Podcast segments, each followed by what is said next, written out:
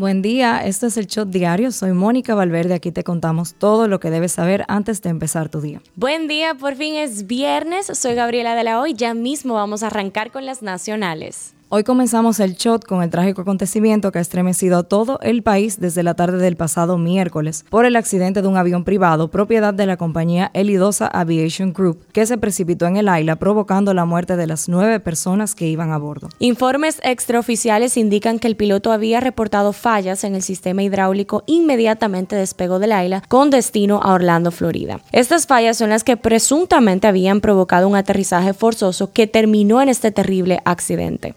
Este lamentable hecho, Francisco Díaz, presidente de la Asociación Dominicana de Aviación General, corroboró que muchos técnicos y pilotos se habían quejado de que el IDOSA no respetaba los horarios de descanso que son fundamentales para el desempeño óptimo de los mismos. De acuerdo al historial de vuelo, la aeronave podría haber realizado ocho viajes en tan solo cuatro días. Por su parte, DJ Adoni dijo haber utilizado el mismo avión horas antes del accidente y dio gracias a Dios por haberle salvado la vida a él y a su equipo. Dijo estar orando para que Dios otorgue paz a los familiares de los fallecidos. Mientras tanto, Crazy Design dijo tener dotes de brujo y aseguró que predijo esta tragedia cuando declaró que pasaría una desgracia en el mundo artístico urbano antes de finalizar el año. En el marco de la inauguración de la primera etapa del remozamiento de la avenida Duarte con París, el precio Abinader calificó este accidente como una tragedia y lamentó que en RD se produzcan casos como este. Pero también, junto a estas declaraciones, Abinader dijo que estas tragedias que escapan de las manos de uno no cambian el hecho de que el nuevo año 2022 pinta de ser muy positivo para República Dominicana, puesto que hay expectativa de crecimiento económico y reducción de los casos de coronavirus. El presidente del Poder Judicial, Luis Henry Molina, salió de Mamagallina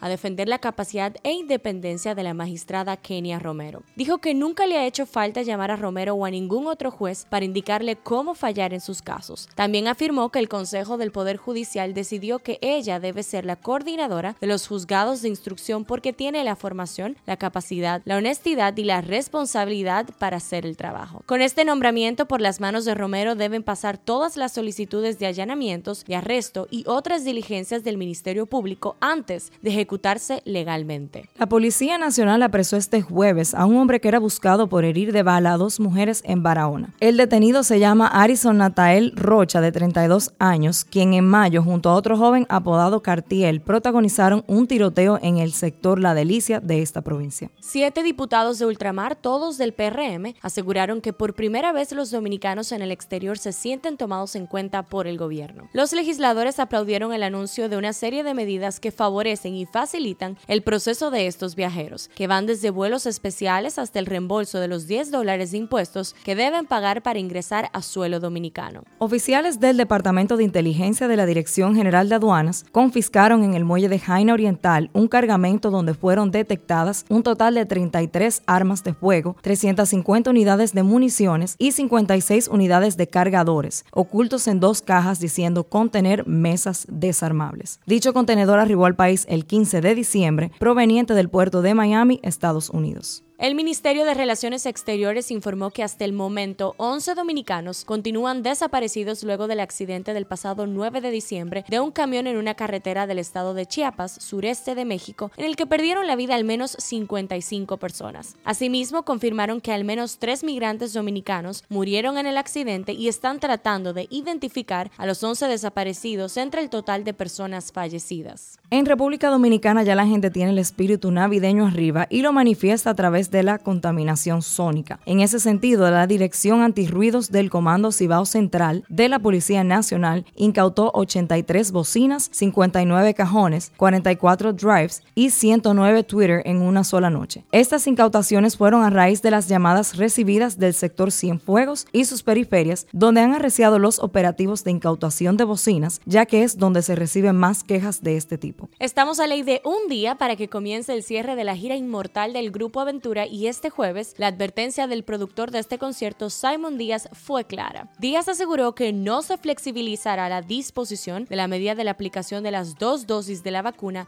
con la que Salud Pública dio luz verde al concierto y para prevenir contagiados del COVID-19. El que no se vacuna no entra, así que ojo con eso. Nos vamos un ratito del patio y aterrizamos en las internacionales. El Centro de Análisis de Investigación de Derechos Humanos aseguró que los 12 misioneros norteamericanos que seguían en cautiverio tras el secuestro de 17 personas el 16 de octubre por una banda armada en Haití, fueron liberados al cumplirse dos meses del rapto. Ni la Policía Nacional de Haití ni la congregación religiosa a la que pertenecen, Christian Aid Ministries, han confirmado la información por el momento. Por otro lado, Tania Mendoza, actriz mexicana de 42 años que participó en La Reina del Sur, fue asesinada a balazos en las calles de Cuernavaca. La también modelo y cantante de música regional estaba esperando en un campo deportivo a que su hijo de 11 años terminara un entrenamiento de fútbol, cuando un hombre a bordo de una motocicleta acabó con su vida, informó Televisa. A Estados Unidos el COVID le sigue dando trabajo y es que ahora han aumentado otra vez las infecciones y hospitalizaciones por esta enfermedad mientras el país se prepara para otra temporada festiva en medio de la pandemia.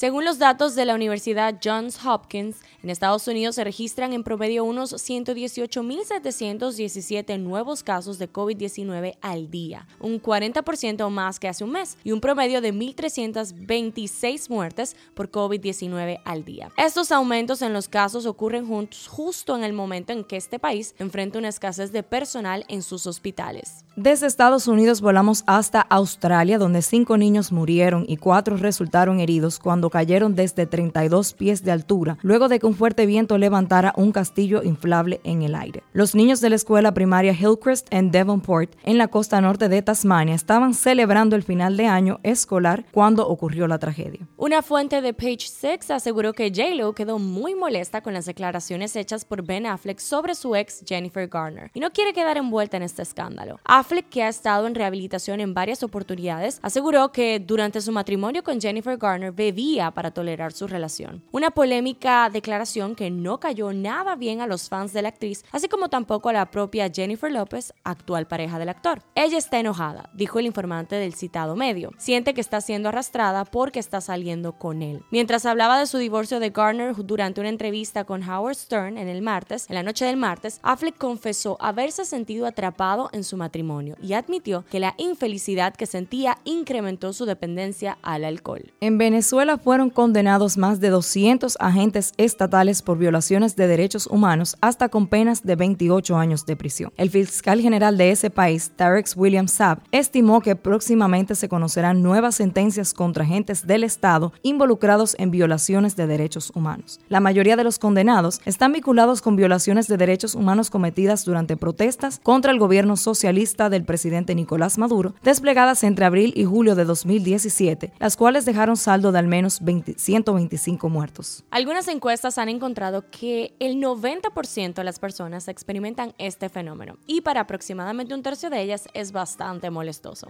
Se conoce como gusano de oído o earworm en inglés y proviene del alemán ohrwurm, que significa un picor musical. Es un segmento de música en bucle que suele durar unos 20 segundos y que entra automáticamente en la conciencia y se mantiene repitiendo. Un profesor de psiquiatría en la Universidad de Harvard explicó que las canciones que desencadenan algún tipo de carga emocional, ya sea de forma consciente o no, o las canciones asociadas con un recuerdo en particular, a menudo pueden ser las que se nos quedan atascadas en la cabeza. Además, explicó que hay otros factores como los intervalos pequeños entre las notas, la duración de ciertas notas, si las piezas son repetitivas que influyen en este fenómeno. Esto fue todo por hoy. No olviden seguirnos en nuestras redes sociales arroba el Nos vemos cuando nos escuchemos.